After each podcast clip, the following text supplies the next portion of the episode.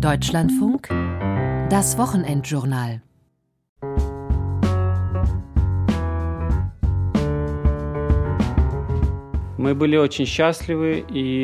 Wir hatten sehr großes Glück. Wir waren wie eine Blume, die aus der Erde gerissen wurde. Und als wir zu Henriette kamen, war es, als ob man uns gießen würde, uns Wasser geben würde. Weißt du, unser Leben ging weiter.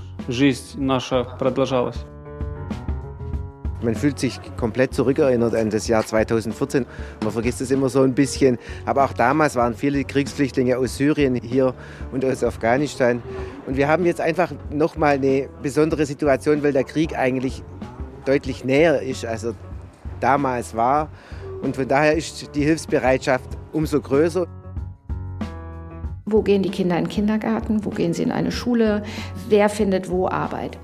Und viele Gemeinden konnten schon vorher ihre Pflichten nicht vollständig erfüllen, also sprich die erforderliche Anzahl von Plätzen zur Verfügung stellen. Und das sind ernstzunehmende Sorgen, für die es bisher auch noch nicht wirklich eine Lösung gibt. Wir bleiben hier bis Kriegsende. Das ist 100 Prozent sicher. Aber wir wollen zurückkehren, weil wir dort ein wunderbares Leben haben. Kämpfe werden in Odessa hoffentlich keine mehr stattfinden. Deshalb kehren wir zurück.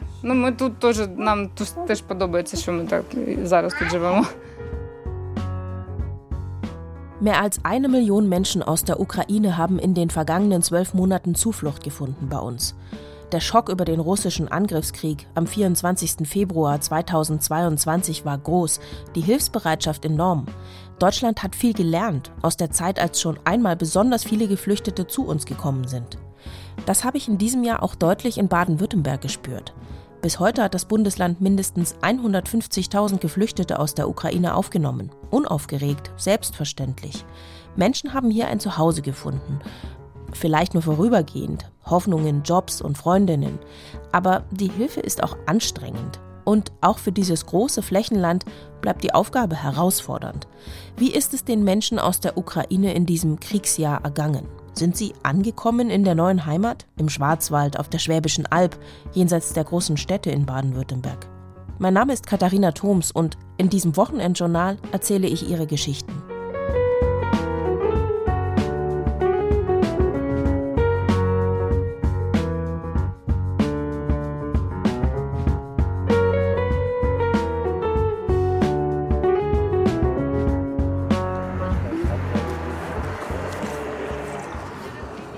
Ich bin mal wieder in Messstetten auf der Schwäbischen Alb.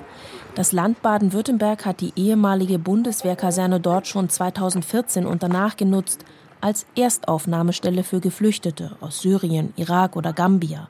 Jetzt, Mitte März 2022, ist hier auf dem Gelände ein Corona-Impfzentrum untergebracht.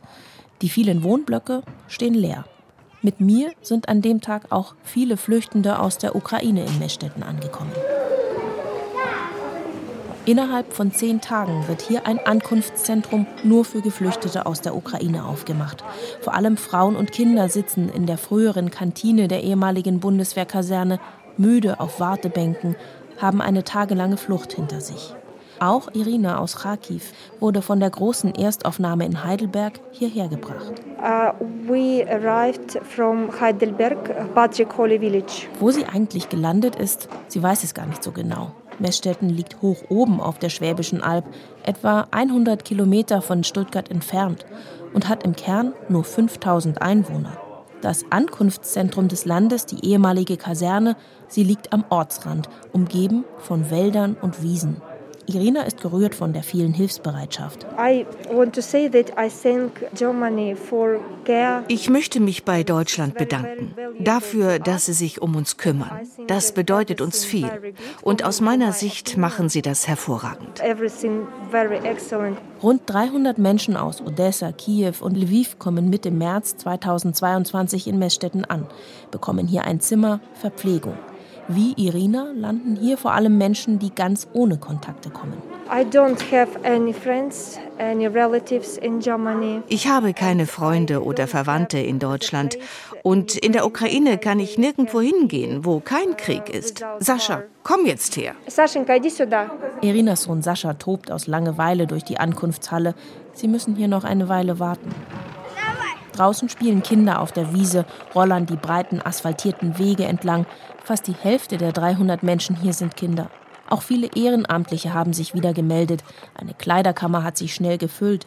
Die Handwerkerfirmen aus der Region haben gemalert, neue Waschbecken installiert, unzählige Doppelstockbetten wurden geliefert. Es ist Wahnsinn, was die hier an, an Zeug in kürzester, kürzester Zeit reingebracht haben. Die haben von allen Handwerkern die Lager leer gemacht und hierher gebracht. Dieter Ludolf ist hier der Mann mit den Schlüsseln. Er hat früher schon als Soldat hier gearbeitet und war auch in den vergangenen Jahren zuständig für den Zugang zum Kasernengelände, als die Erstaufnahme hier war, als das Gelände jahrelang leer stand ich bin ja froh, dass hier wieder sinnvoll was genutzt wird, muss man, muss man ganz ehrlich sagen. Man hat damals einen Fehler gemacht, alles weggeschmissen. Stillstandswartung hätte viel gebracht, aber ist nun mal so.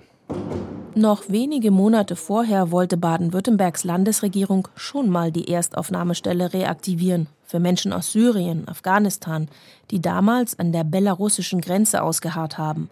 Da war die Stadt Meßstetten strikt dagegen. Es sollte doch ein Gewerbegebiet entstehen. Aber Dieter Ludolf spricht aus, was wohl viele gedacht haben. Die wollte keiner. Wir wollen keine nur junge, in Anführungsstrichen Männer und so weiter.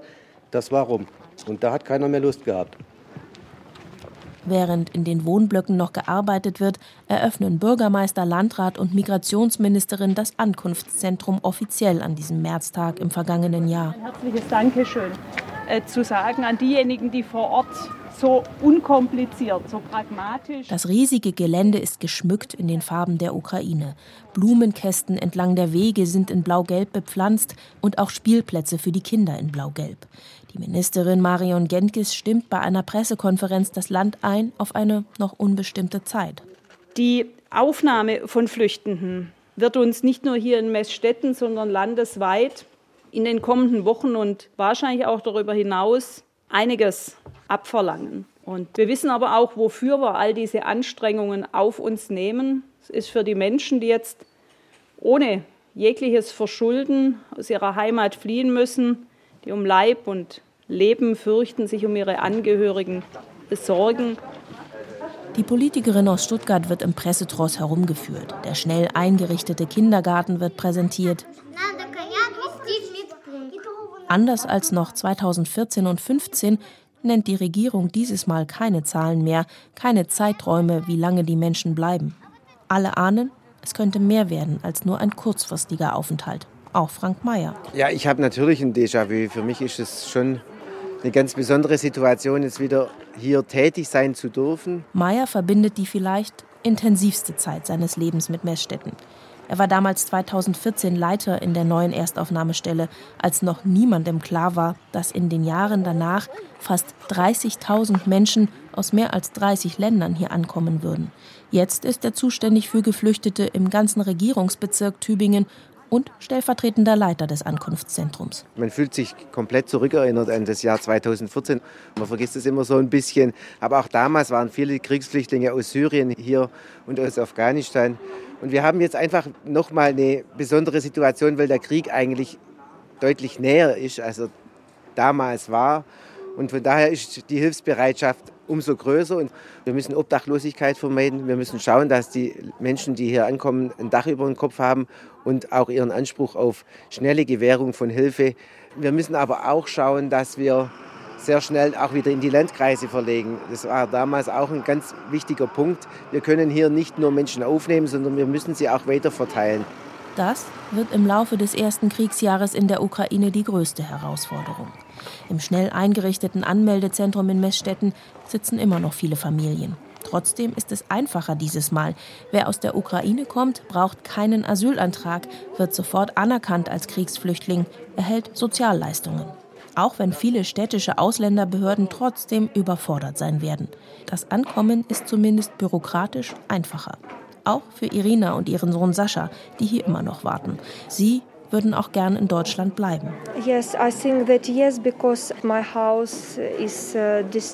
Ja, ich denke schon. Mein Haus wurde zerstört. Ich bin Anwältin und deshalb würde ich gern Deutsch lernen. So schnell wie möglich. Und ich möchte mich integrieren in diesem Land. Wenn ich die Möglichkeit dazu habe, will ich alles tun, damit das klappt. I will do all to do it.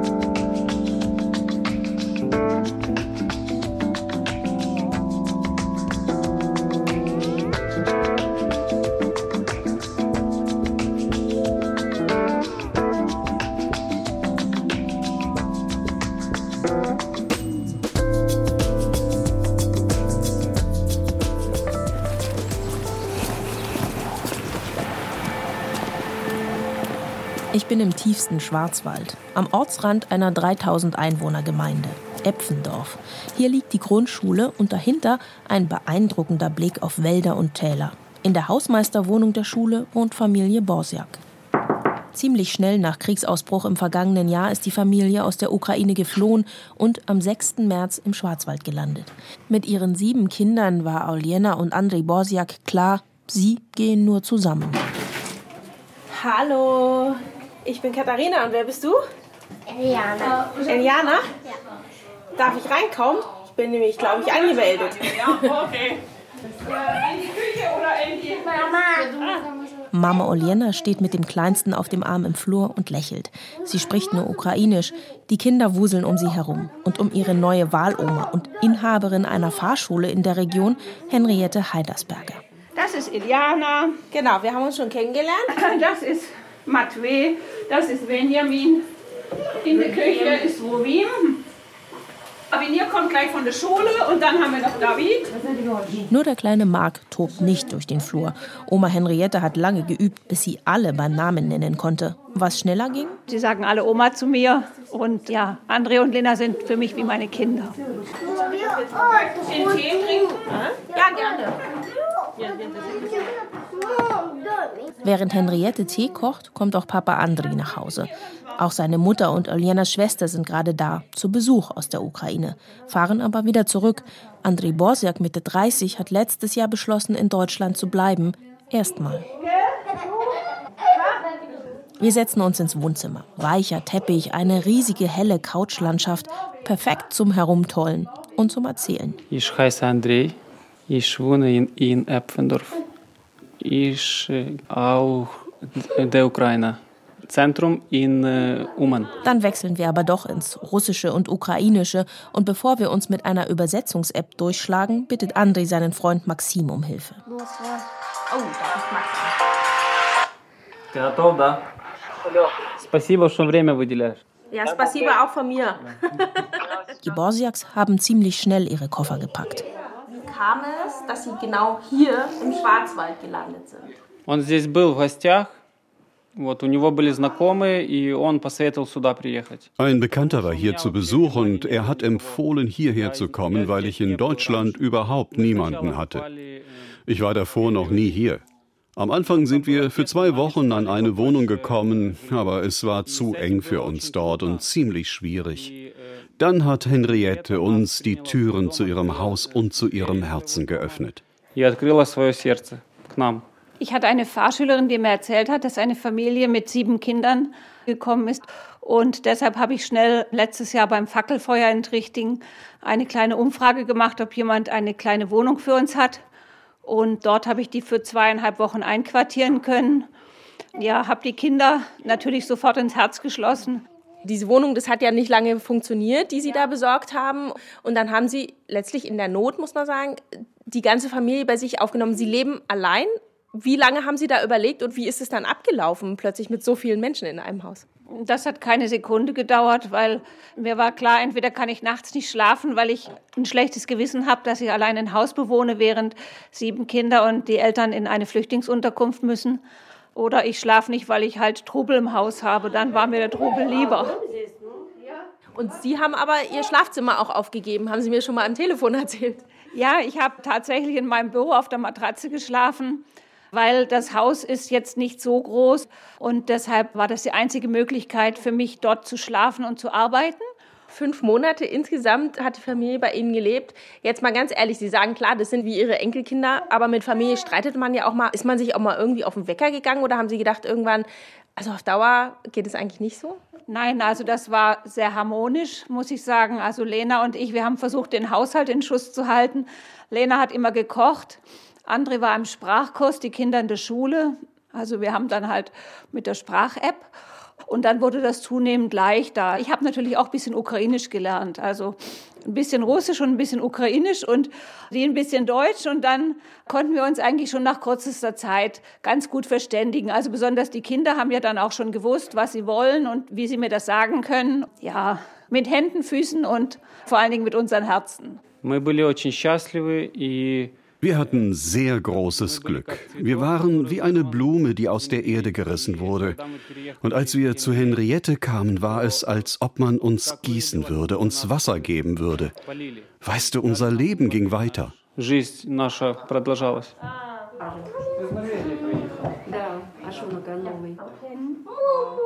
Auch die Kinder blühen hier im Schwarzwald auf, fernab vom Krieg und mitten in der Natur. Avenir sitzt eng an Henriette Heidersberger gekuschelt. Ich heiße Sonja, ich bin elf Jahre alt und ich bin Schule fünfte Klasse. Ja, Deutschland ist gut und ich habe ein bisschen Freunde und äh, Weißt du nicht? Ich bin gut Fußball. Äh, Schule ist äh, große, gute, alles Neue. Auch Papa Andriy Bosjak will nur Gutes sagen über ihr Leben hier in Deutschland. Deutschland hat einen sehr guten Lebensstandard, gute Straßen, freundliche Leute. Ja, im Prinzip, ja, ja, alles ist gut. Хорошие дороги, приветливые люди. Und wenn Sie jetzt in die Zukunft gucken, wie wird es für Sie jetzt weitergehen? Э, naja, ich würde es so sagen, wenn jemand eine Reise geplant hat oder einen Urlaub, dann ist das eine Sache. Aber wenn du nicht geplant einfach hierher kommst und es halt stressig ist, wenn die Seele verletzt ist, dann bist du irgendwie, dann ist es halt nicht immer alles gut. Nach dem, was wir alles erlebt haben, ist es sehr schwierig, Pläne zu machen. Das kann man jetzt noch nicht sagen, weil noch nicht alles okay ist und der Krieg geht ja weiter. Еще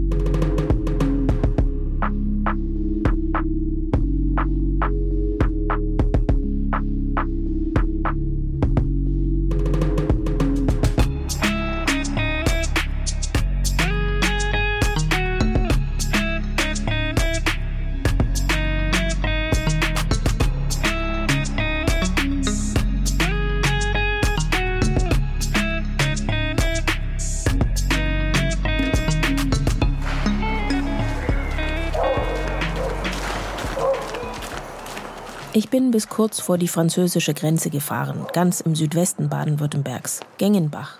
Es ist Herbst geworden. Der russische Angriffskrieg gegen die Ukraine dauert an. Es suchen zwar weniger Menschen aus der Ukraine Schutz in Deutschland, aber die große Solidarität der deutschen Bevölkerung aus dem Frühjahr erschöpft sich langsam. Private Wohnungen werden kaum noch angeboten. Rund 60 Menschen aus der Ukraine haben hier im Containerdorf am Ortsrand der 11.000 Einwohnergemeinde vorübergehend Zuflucht gefunden. Auf der einen Seite Wiese und Schwarzwaldpanorama, auf der anderen Seite das Schulzentrum von Gengenbach.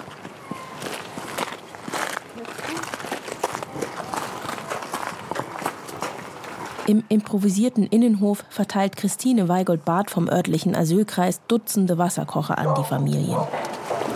Thank you very much. You, you, you're so kind. Eine Frau im Bademantel kommt gerade aus der Gemeinschaftsdusche über den Hof. Sie stellt sich als Ina vor und zeigt mir kurz ihre Bleibe. Zwei kleine Räume in einem der weißen Container, darin hauptsächlich Betten. Zu viert leben sie hier, sagt sie. Und sie sei der Stadt sehr dankbar für die Unterkunft.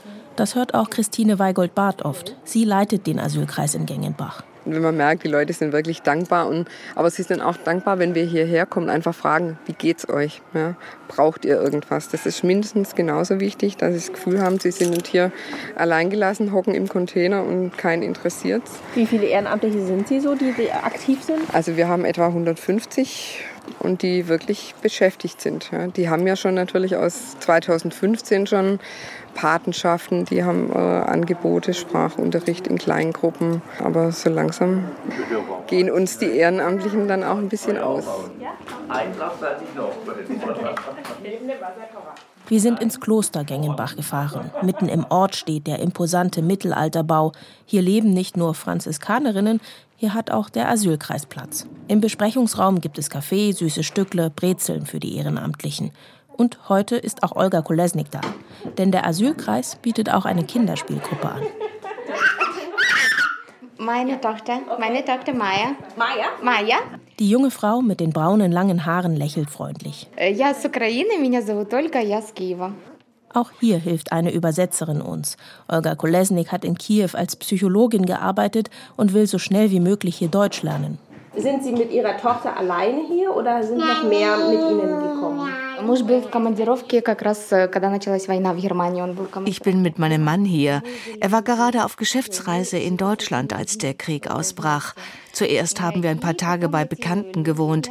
Dann hat eine deutsche Familie uns bei sich aufgenommen für ein halbes Jahr bis August.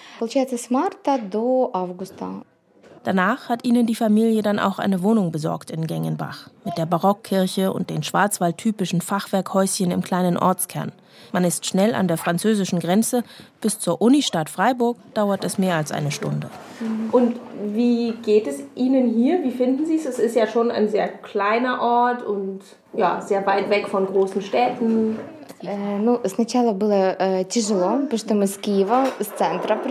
Es war schon ungewohnt am Anfang. Wir kommen aus Kiew, haben in der Innenstadt gewohnt.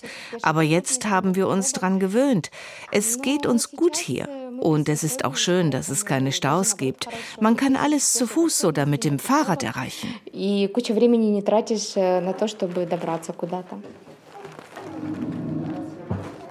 Auch Ann-Kathrin Sester unterstützt den Asylkreis und hat mit ihrer Familie, wie so viele andere, selbst eine Familie aus der Ukraine aufgenommen. Dann hat sich bei uns Platz ergeben und eben bei meiner Nachbarin Platz ergeben. Die ist aber beruflich sehr eingespannt und dann hatten wir beide uns abgesprochen, sie stellt den Wohnraum zur Verfügung und ich mache sozusagen gleich mit die Integration. Und es hat halt sehr gut funktioniert, weil wir nebeneinander gewohnt haben. Und aber was heißt denn das konkret? Also das sagt sich jetzt so leicht, aber... Also tatsächlich bedeutet das von Anfang an erstmal Kontakt mit dem Landratsamt aufzunehmen. Da muss man aber ehrlicherweise sagen, entgegen der landläufigen Meinung hat es bei uns gut funktioniert. Die waren tatsächlich sehr hilfreich und engagiert auch, zumindest am Anfang. Bei der einen Familie kam, wie in, im Film, im Klischee, an einem regnerischen Apriltag der Papa plötzlich, stand der vor der Tür mit zwei Plastiktüten in der Hand und war halt auch da. Da mussten wir mal kurz auch uns juristisch absichern, was das bedeutet. Ist er fahnenflüchtig? Wenn er fahnenflüchtig ist, was machen wir? Er ist nicht fahnenflüchtig, aber das war so ein bisschen spannend. Also man musste viel Recherchearbeit machen einfach. Dann die Kinder in die Schule bringen. Ganz pragmatisch Kleider organisieren. Und Kinder in die Schule, war das einfach ja. damals noch? Ja, tatsächlich war das am Anfang so. Ich habe am Anfang angerufen und gesagt, ich hätte hier drei Kinder. Und dann war das innerhalb der Grundschule gar kein Problem. Und mittlerweile sagt die Grundschule, wir kommen stark an unsere Belastungsgrenzen. Wir haben einfach nicht mehr die Möglichkeiten, das gut zu machen.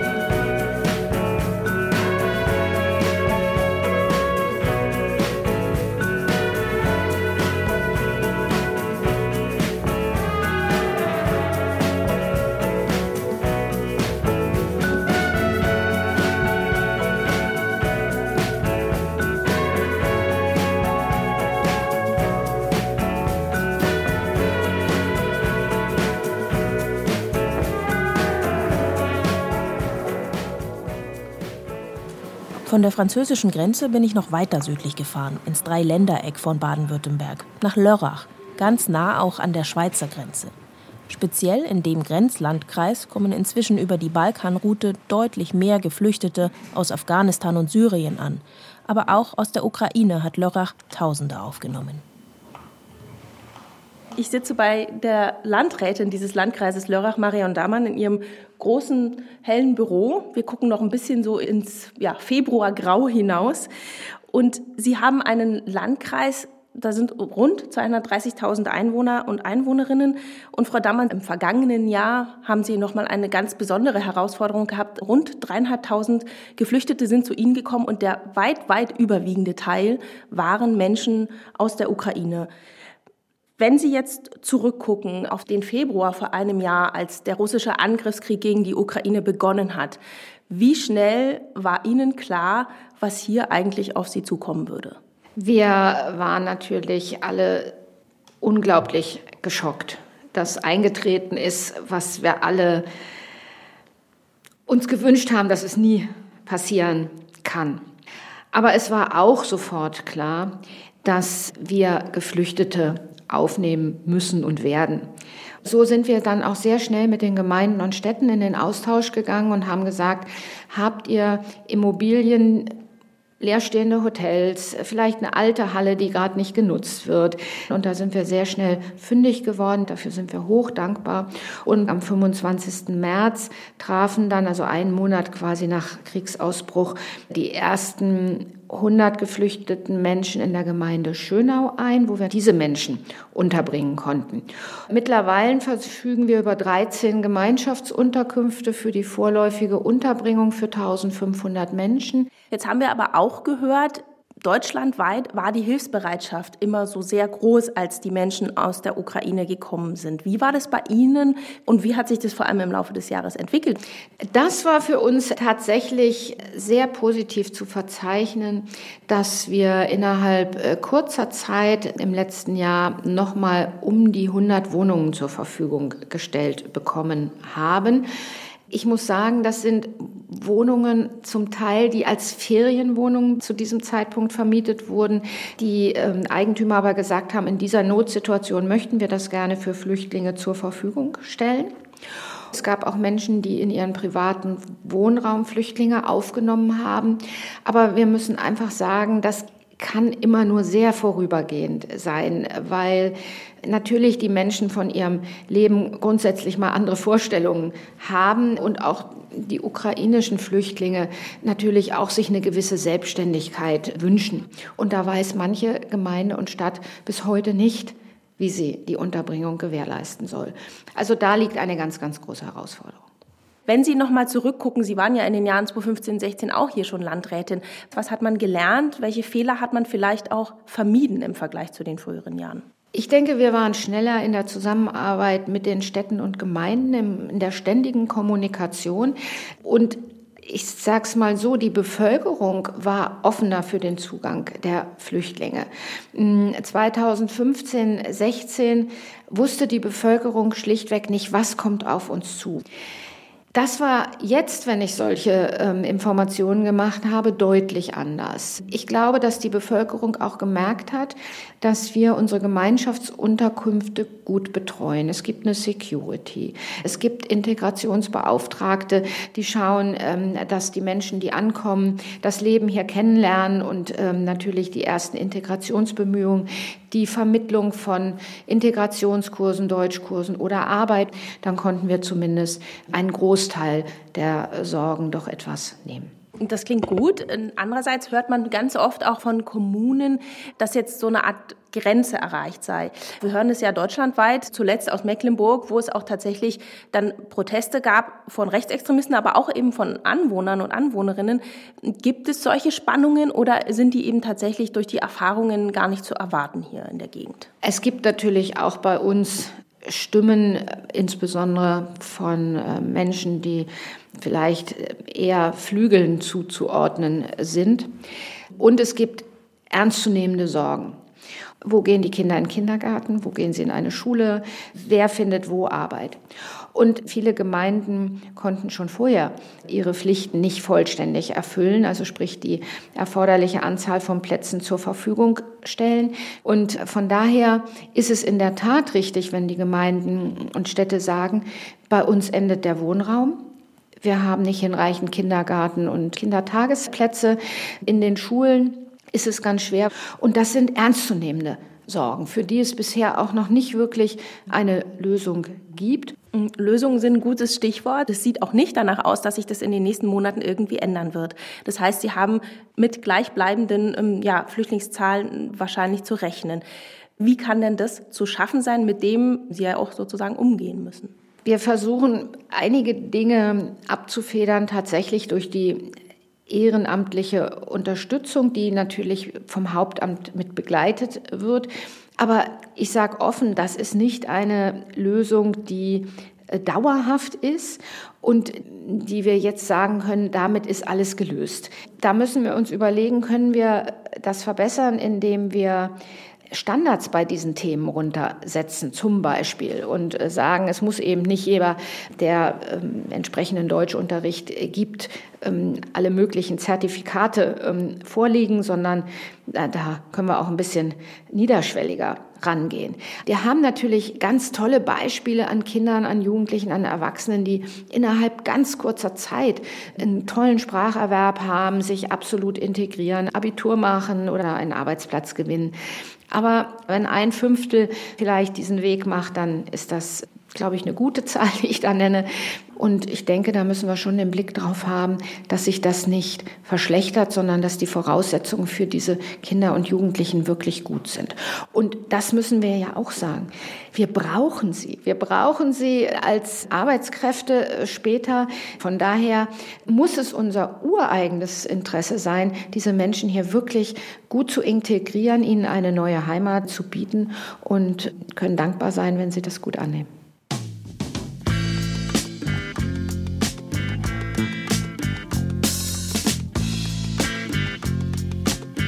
Thank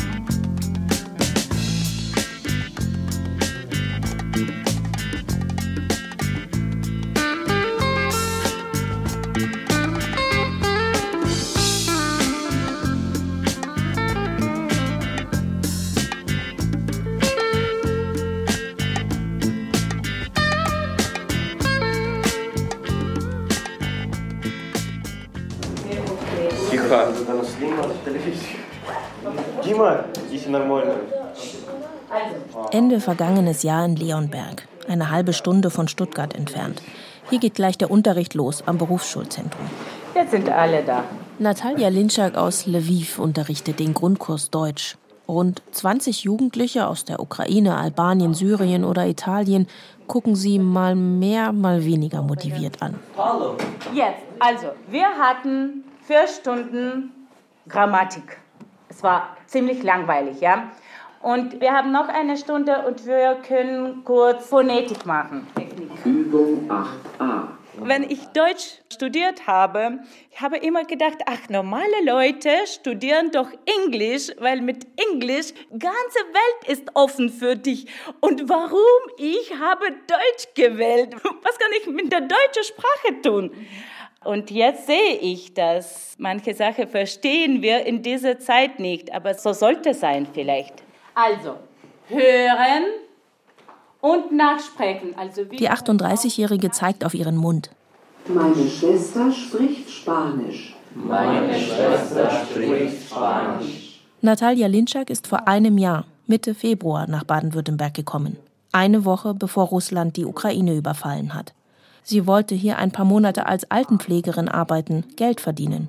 In der Ukraine leider als Lehrerin könnte ich nicht so viel verdienen. Und ich hatte schon vier Jahre als Lehrerin gearbeitet, aber meistens als Hobby. Ja. ja. Dann äh, habe ich mit als Lehrerin aufgehört und äh, meine letzte Arbeitsstelle Polizistin war in der Ukraine. Ja, und jetzt, das ist wie ein Déjà-vu. Jetzt, ich bin wieder Lehrerin und ich kann verdienen und ich kann meine Kinder unterhalten. Also, das ist wie ein Traum in der Aufgabe A, ihr sollt markieren, wo ihr Sch hört. Die Schule gelb markiert. Mit dem Kriegsausbruch hat Natalia Linschak beschlossen, sie und ihr kleiner Sohn bleiben in Baden-Württemberg. Ihr Mann arbeitet in der Landwirtschaft und muss in der Ukraine bleiben. Auch ihr Teenager-Sohn bleibt erstmal dort. Sie will sich nützlich machen in Deutschland, jetzt, wo so viele ukrainische Kinder kommen.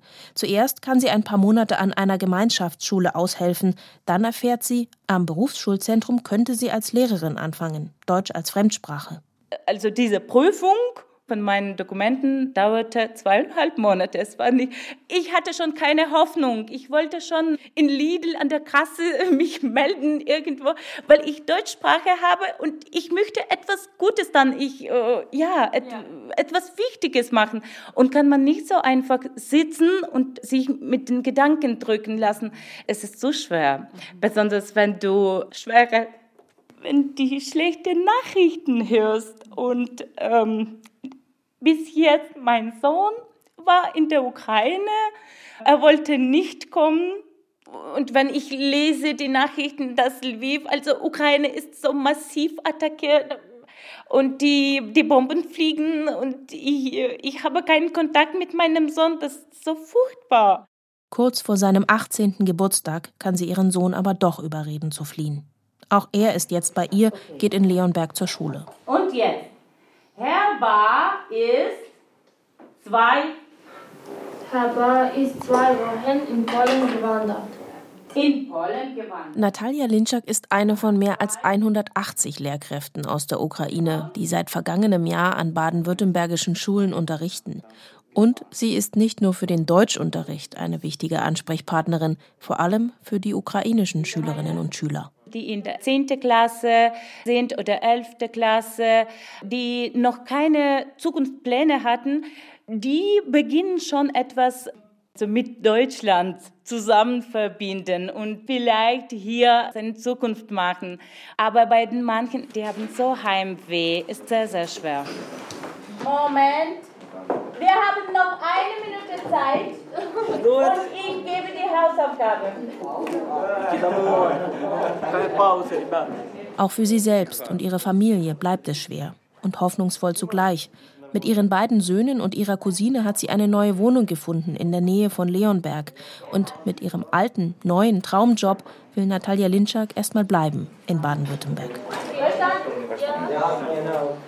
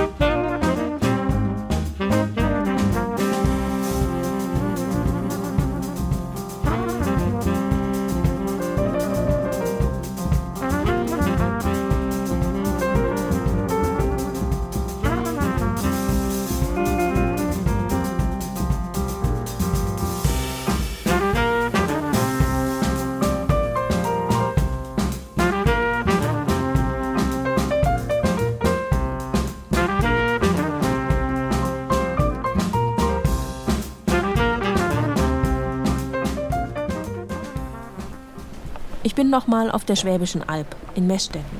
Inzwischen werde ich auf Schildern auf Ukrainisch begrüßt, im Ankunftszentrum für Geflüchtete. Es ist nass, grau, kalt, blau-gelbe Blumen gibt es nicht mehr. Aber der Schäfer aus der Region hat, wie früher schon, seine Schafe als Streichelzoo zur Verfügung gestellt. Messstetten läuft auch kurz vor dem Jahrestag des Überfalls auf die Ukraine im Regelbetrieb. So wie Frank Mayer es schon im März geahnt hat. Jetzt hier an der wichtigsten Anlaufstelle für unsere Geflüchteten. Den stellvertretenden Leiter treffe ich wieder an der Anmeldung. Dieses Mal ist kaum was los. Etwa 600 Menschen sind hier gerade untergebracht. Ja, also wir haben hier schon auch regelmäßig Pfortenzugänge, allerdings in aktuell recht begrenzter Anzahl. Ich glaube, es waren jetzt übers Wochenende neun. Und wir bekommen so in regelmäßigen Abständen ein bis zwei Busse pro Woche. Die Zugangszahlen insgesamt sind jetzt deutlich zurückgegangen im Vergleich zur Kriegsanfangsphase. Da kamen auch viele individuell hierher. Jetzt stellen wir eigentlich eher fest, dass es oftmals dann auch privat organisierte Busse, die in die Ukraine fahren oder in benachbarte europäische Länder, da dann Menschen mitbringen, Geflüchtete aus der Ukraine, denn in Messstätten wird nur diese Gruppe untergebracht. In der Politik macht zu diesem Zeitpunkt das Wort vom Sozialtourismus die Runde. Populär gemacht von CDU-Chef Merz. Beweise hatte er keine. Das Wort verwendet zu haben, bedauerte er später. Doch Lokalpolitiker aus verschiedenen Parteien greifen den Vorwurf gern auf. Wir hatten ja schon am Telefon mal drüber gesprochen, weil es vor allem in der politischen Diskussion immer ein Thema ist, dass die Leute jetzt, die hierher kommen, ich sag mal überspitzt, weil sie jetzt halt hier Sozialhilfe kriegen oder Hartz IV. Inwiefern würden Sie sagen, kann man das hier merken an den Zugangszahlen, dass die Leute sozusagen schon nicht direkt aus der Ukraine hierher kommen? Es gibt ein ganz gemischtes Bild. Also wir haben jetzt beispielsweise letztes Wochenende Neuankömmlinge bekommen, die aus Italien hier angereist sind. Wir haben letzte Woche einen Bus bekommen aus Karlsruhe, wo viele dabei waren, die schon in Polen gelebt haben. Aber wir haben übers Wochenende jetzt auch ganze Neuzugänge frisch aus der Ukraine bekommen. Was sie alle gemeinsam haben, sie fliehen vor einem brutalen Krieg. Deshalb hängen in Messstätten auch überall Warnhinweise auf Ukrainisch oder genauer Hinweise zur Entwarnung. Denn nebenan liegt der einzige Truppenübungsplatz der Bundeswehr in Baden-Württemberg. Niemand sei gefährdet, müsse Angst haben, heißt es auf den Schildern zur Beruhigung. Kilometerweit zu hören sind die Granaten trotzdem. Lena Kremer ist mit ihrer Familie aber gern hier. Ich darf mir das Zimmer angucken, in dem sie leben, in einem der Wohnblöcke im Ankunftszentrum der ehemaligen Kaserne. Hallo. Hallo. Hallo. Mit Mann und drei Kindern lebt die 36-Jährige seit August hier.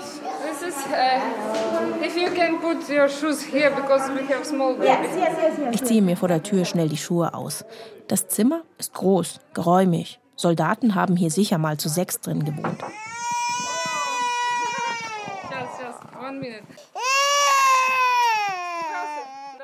Stuhl, Tisch, Schrank und die typischen Doppelstockbetten. Lena Krämer hat sie zusammengeschoben, mit Tüchern verhängt, damit die Kinder Platz zum Toben haben. Uns gefällt, dass es hier schöne Wälder gibt und sehr gute Luft. Und unsere Kinder sind nicht krank hier, weil die frische Luft hier sehr gut ist. Und es gibt jede Menge andere Kinder zum Spielen auf dem großen Gelände. Lena und ihr Mann kommen aus Odessa. Sie hatten dort ein Fotostudio. Bevor sie nach Messstetten kamen, waren sie für ein paar Monate in Moldawien. Wir waren fünf Monate in Moldawien. Danach haben wir uns entschieden, nach Deutschland zu fahren. Es ist halt ein erfolgsversprechenderes Land, wenn es darum geht, Flüchtlinge aufzunehmen. Und weil wir drei Kinder haben, mussten wir sicher gehen, dass alles gut werden kann für uns. Deshalb haben wir entschieden, hierher zu kommen. Aber für immer bleiben wollen sie nicht. Wir bleiben hier bis Kriegsende. Das ist 100 Prozent sicher. Aber wir wollen zurückkehren, weil wir dort ein wunderbares Leben haben. Kämpfe werden in Odessa hoffentlich keine mehr stattfinden. Deshalb kehren wir zurück.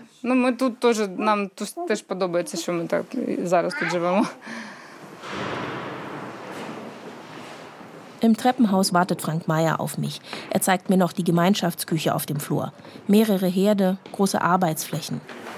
Also hier ist jetzt die Besonderheit, im Vergleich zu früheren Zeiten, dass wir hier jetzt, oder der Landkreis hier Küchenangebot hat, wo die Bewohner, die dem Landkreis zugewiesen sind, auch sich selber versorgen können. Das gab es früher nicht.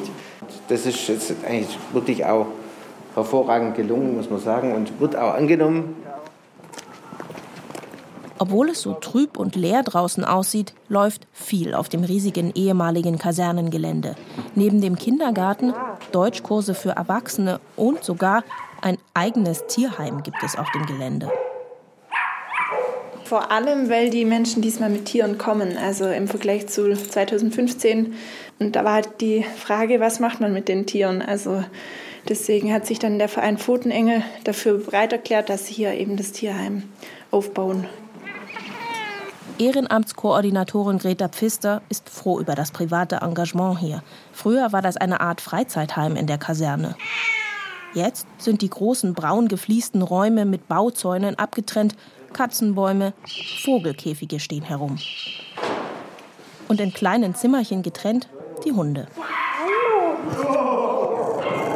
Ja, ist aber auch ein bisschen gemein hier. Und wie funktioniert das dann? Also, weil die Leute können ihre Tiere natürlich nicht mit rübernehmen in die Gemeinschaftsunterkünfte. Und dann geben die die hier ab und können die dann jedes, jederzeit abholen oder wie läuft das? Genau, die haben drei Öffnungszeiten, morgens, mittags, abends, dass halt zu den Zeiten die Bewohner kommen können und die Tiere versorgen können. Aber wenn die eben nicht kommen, das Tier nicht versorgen, dann muss man eben gucken, wo das Tier dann langfristig hinkommt. Langfristig wird Meßstetten auch weiter Zufluchtsort sein, für Mensch und Tier. Wenn auch derzeit weniger Geflüchtete ankommen, das Ankunftszentrum bleibt auf unbestimmte Zeit, sagt Frank Mayer.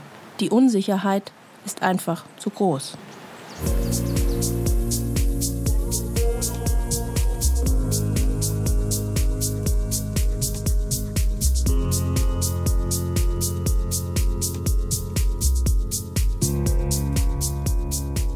Das war das Wochenendjournal. Flucht aus der Ukraine. Vom Ankommen in der neuen Heimat Baden-Württemberg. Mein Name ist Katharina Thoms und ich danke Ihnen fürs Zuhören.